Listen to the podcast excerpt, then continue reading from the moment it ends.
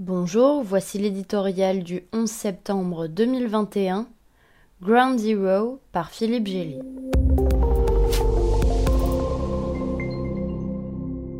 Le nouveau millénaire n'en était qu'à ses balbutiements quand, traçant une ligne de sang et de cendres dans un ciel d'été indien, 19 pirates de l'air ont fait basculer l'Amérique et le monde dans une nouvelle guerre.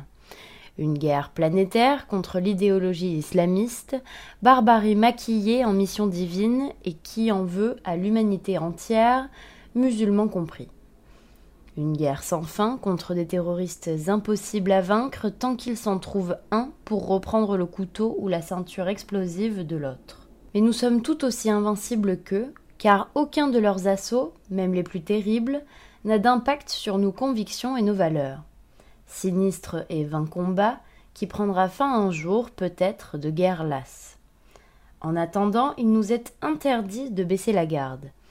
Vingt ans après le 11 septembre 2001, alors que les âmes bienveillantes se recueillent dans le souvenir poignant de l'effondrement des tours jumelles de New York, nous sommes toujours confrontés au même mal. Après deux invasions, un califat tortionnaire finalement anéanti, l'élimination de Ben Laden et d'al-Baghdadi et la métastatisation des conflits du Moyen-Orient à l'Afrique, le monde en est exactement au même point, Ground Zero.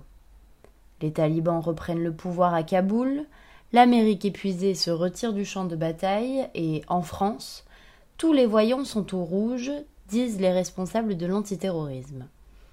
Que la justice passe comme au procès des auteurs de la tuerie du 13 novembre 2015 à Paris, ou qu'elle s'enlise dans les oubliettes de Guantanamo, cela ne change rien pour ces soldats de la haine.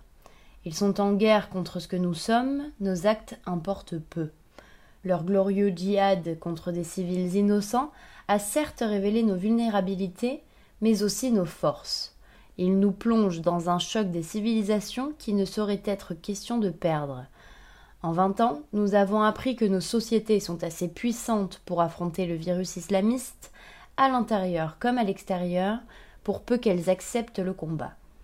Nos seules défaites sont celles que nous nous infligeons à nous-mêmes, par faiblesse ou inconstance.